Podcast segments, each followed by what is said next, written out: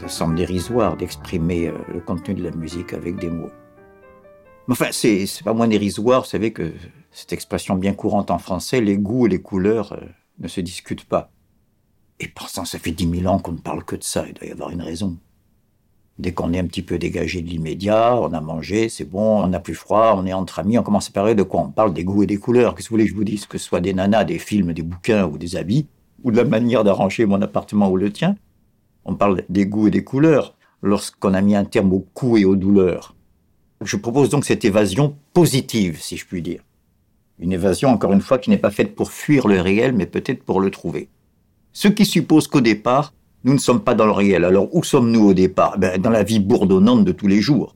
C'est-à-dire sur un couloir. Alors je tiens à cette image parce qu'on va beaucoup parler de temps en parlant de musique, vous vous en doutez. Les arts plastiques sont dans l'espace, hein, la peinture, la sculpture, l'architecture, c'est une vieille division.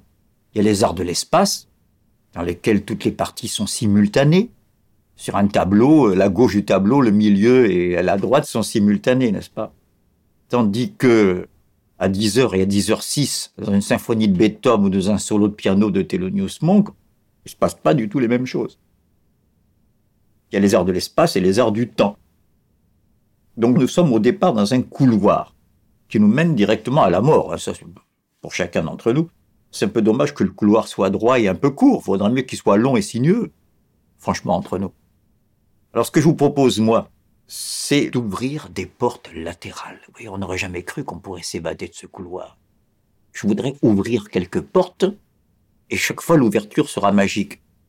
On va tomber sur l'extrait d'un opéra, ou au contraire sur euh, une polyphonie pygmée du fond de la jungle congolaise. En tout cas, chaque porte sera une évasion. Donc bien loin des musiques dans lesquelles on nous plonge du ghetto sonore, sur les plateaux télé, dans les boîtes, etc. Il en faut, hein, je veux dire. Quand je suis en boîte, j'ai pas envie d'entendre des berceuses, c'est pas la question.